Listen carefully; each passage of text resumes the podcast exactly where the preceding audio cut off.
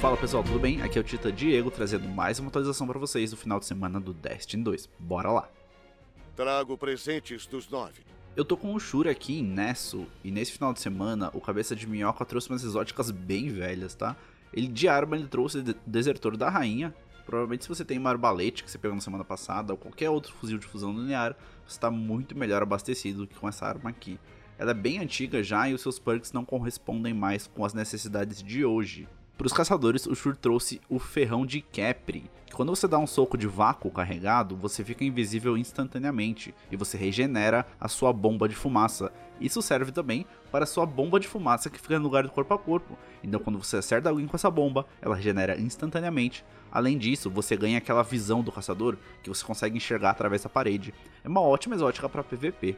Para os titãs, o Shur trouxe de novo o cerco da retaliação, também é uma manopla exótica, quando você toma dano corpo a corpo, o seu próximo dano corpo a corpo é recarregado, além disso cria uma explosão ao seu redor. É muito bom para counterar o pessoal que gosta de dar tiro de escopeta e corpo a corpo em seguida, mas existem outras exóticas que para situações assim podem se encaixar melhor. A melhor exótica dessa semana que o Shur trouxe foi o Artista de Fuga para os Arcanos, lembrando que você consegue converter a sua granada em uma alma de arco tunada, então ela atira muito mais rápido tem uma aquisição de mira melhorada.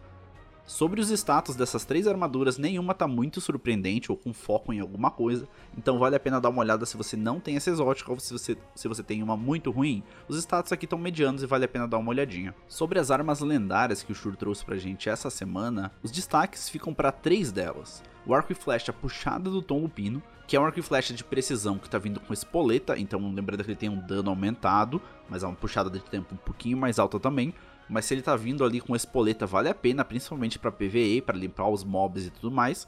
O Shur também trouxe uma patrulha noturna com alvo movimento e fora da lei, talvez dê pra dar uma brincadinha aí no PvP. E eu acho que o mais interessante de todos foi a sniper chamada Futuro Distante.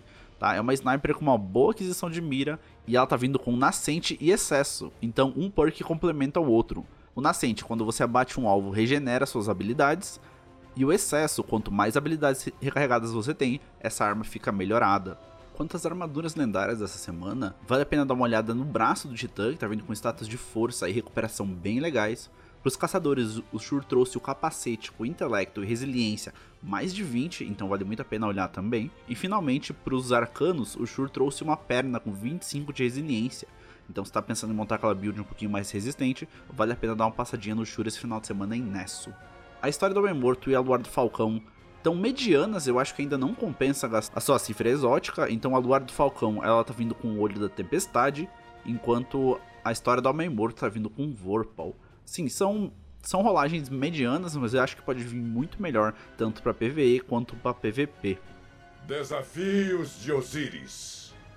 Quanto ao desafio de Osiris nessa semana, o mapa é o Êxodo Azul, ou pelo menos até o momento, porque agora são 2h40 e ninguém consegue entrar no Osiris e a Band não sabe por quê. Eles já relataram isso no Twitter e estão tentando resolver. Se esse mesmo for o mapa, então um loadout muito bom aí é trazer para uma média curta distância. Então levem suas escopetas, submetralhadoras e fuzis de fusão, porque vale a pena usar nesse mapa. Acho que uma lane só que compensa dar uns tiros de sniper, se você for um bom atirador, mas fora isso eu acho que recomendo sempre trazer para uma média distância, talvez um fuzil de pulso seja bem legal. E o loot dessa semana é o Capricho do Assobiador, é o arco adepto do Osiris. Então lembrando Lembrando que provavelmente ele não aparece mais essa temporada também, mas ele ainda vai estar no loot pool da temporada que vem. É isso, guys. Essa semana a gente vai ficando por aqui. Valeu, falou e até mais.